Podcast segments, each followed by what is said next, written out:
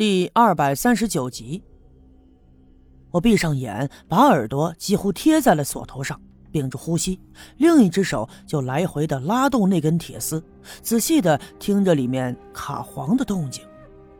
不一会儿的功夫，我听到了一声细微而又清脆的哒哒的声响。我睁开了眼，锁丝就那样放在锁孔里。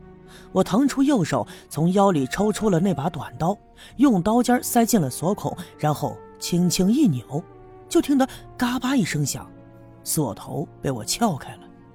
但是我并没有急于进去，而是又在前院张望了一阵，在确认院子里没有人以后，我才重新回到门前，摘下那把黄铜的锁头，然后轻轻拉开了屋门，探头就朝里面张望。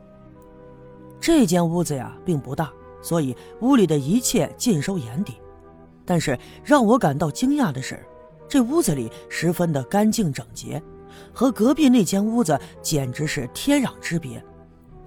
里面的陈设很简单，就有一张床，被褥呢叠得工整，而在床的旁边放着一张桌子，桌子上有几张纸，纸上还放着两支笔，有很多密密麻麻的字。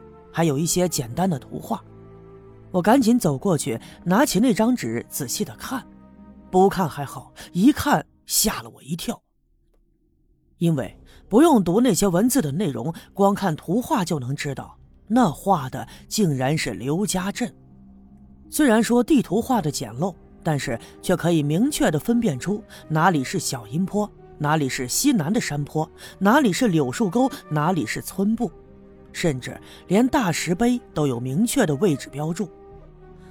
这张图呢是用铅笔画的，可是，在整个刘家镇的地图当中，却有一些很明显的描得很粗的线条。这些线条贯穿着小阴坡、村部，还有柳树沟，就形成了一个歪歪扭扭的三角形。但是，这具体是什么意思，我并不知道。在这三角形的当中呢，还画着一些细的线条，它们也同样的弯弯曲曲，有横有竖，相互交错。而且直觉告诉我，这几张图呢，应该跟刘家镇山上埋藏着的宝藏有着直接的关系。那么画这张图的人到底是谁呢？肯定不是老宋和张强。如果说他们有这样精细的头脑，那也不会沦为一个街头盗窃的小混混。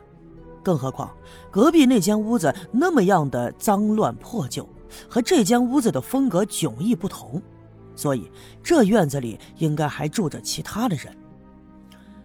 一时间事情有些复杂，我想不出其中的缘由。可是就在这个时候，我忽然听见院门口传来了一阵稀里哗啦的声响，是有人打开了院门。我心里一惊，连忙从屋子里退出来。临退出来之前，我把那张纸叠了一下，就揣进了怀里，然后赶紧关好屋门，把那黄铜的锁头又咔的一声锁在了上面。刚弄好一切，抬头朝外面看，隔着屋门上的窗子，可以清楚的看到，走进来的两个人正是老宋和张强。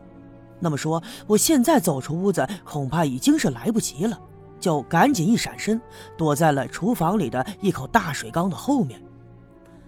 老宋和张强两人正在说话，一边捣鼓着，一边就进了屋子。他们说的话呀，我听得一清二楚。原来是张强在埋怨老宋：“哎，你不是说你认识的那个人能帮咱把这手表卖个好价钱吗？可是他给那价钱公道吗？那点钱用来打发要饭的都不够，你当我是傻子呢？”张强一脸怒气，边走边埋怨道。而老宋跟在他的身后，一个劲儿的规劝：“哎呀呀呀呀，这两天风声紧，你也不是不知道。那嫌价格低，咱不怕呀，这不是还没卖吗？啊，手表不是还在咱手里吗？你怕个啥呀？别生气，别着急！啊，等我回头啊，再问问别人。”说话间，他们俩就进了那间又脏又乱的屋子里，并没有发现躲在水缸后面的我。这时候，张强又捣鼓道：“切，你就说吧，你成天吹牛，认识这个认识那个，都说是你的朋友能干大事你看哪个人把事干成了？一块手表都卖不出去。哎呀，你看看他们一个个的，除了会占咱们的便宜，还会干啥？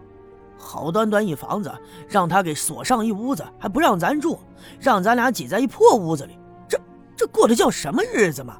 你看，他还锁上了锁头，防着咱俩，把咱俩当贼了呀！这是。我听得清清楚楚，显然那个他就是满院子住最干净那间屋子的人。可是老宋呢，却呵呵的笑着说：“嘿嘿嘿嘿，咱俩不就是贼吗？啊，哈哈哈哈！哎呀。”人家也是一片好心，当初去刘家镇的事儿啊，就是他给指的明路。这事儿虽然没成，但是还有机会呀。再说了，人家不也是成天住这儿，偶尔来一趟而已吗？哎呀，人家是凭脑袋吃饭的，人不像咱们，就只能卖点苦力，耍点小聪明。行了行了，你呀就别埋怨了啊。明儿个我再找找别的买家。看看谁能把这块表给收了。说到这儿，老宋从屋里探出头来，朝寺外张望了一阵，他仍旧没有看到我，然后轻轻地拉上了屋门，然后压低了声音，十分神秘的就对张强说：“哎，你小子可别着急啊，凡事得有个过程，有个算计，冒冒失失的就去办的话，轻了那是吃点亏，严重了别再把命给丢上。”你忘了咱们在刘家镇的事儿了？我那靠谱的朋友可说了啊，这事儿啊，往后咱们还得算计算计。山上有那么多的财宝，哪能就这么轻易的放弃了？一旦得手，那咱这辈子都够吃够花了。而张强听了，却不屑一顾的说：“切，还琢磨刘家镇的财宝？你可得了吧！上回那事儿你忘了？要去你自己去啊。”我可不能挣了钱没命花。老宋又接着说：“哎，你看看，你看看，又耍你那驴脾气了不是？我那朋友说了，机会马上就来了，他有办法对付那家伙，让咱们等信儿。那咱呢，就老老实实等着就行。嘿嘿，用不了多久，咱们就可以再回刘家镇，就能发财了。”这一番话明显说服了张强，屋子里安静了好一阵子。张强接着又说：“嗯，行吧，反正你年纪大，啥事你做主，我也就是心里头不得劲儿，嘴上捣鼓捣鼓而已。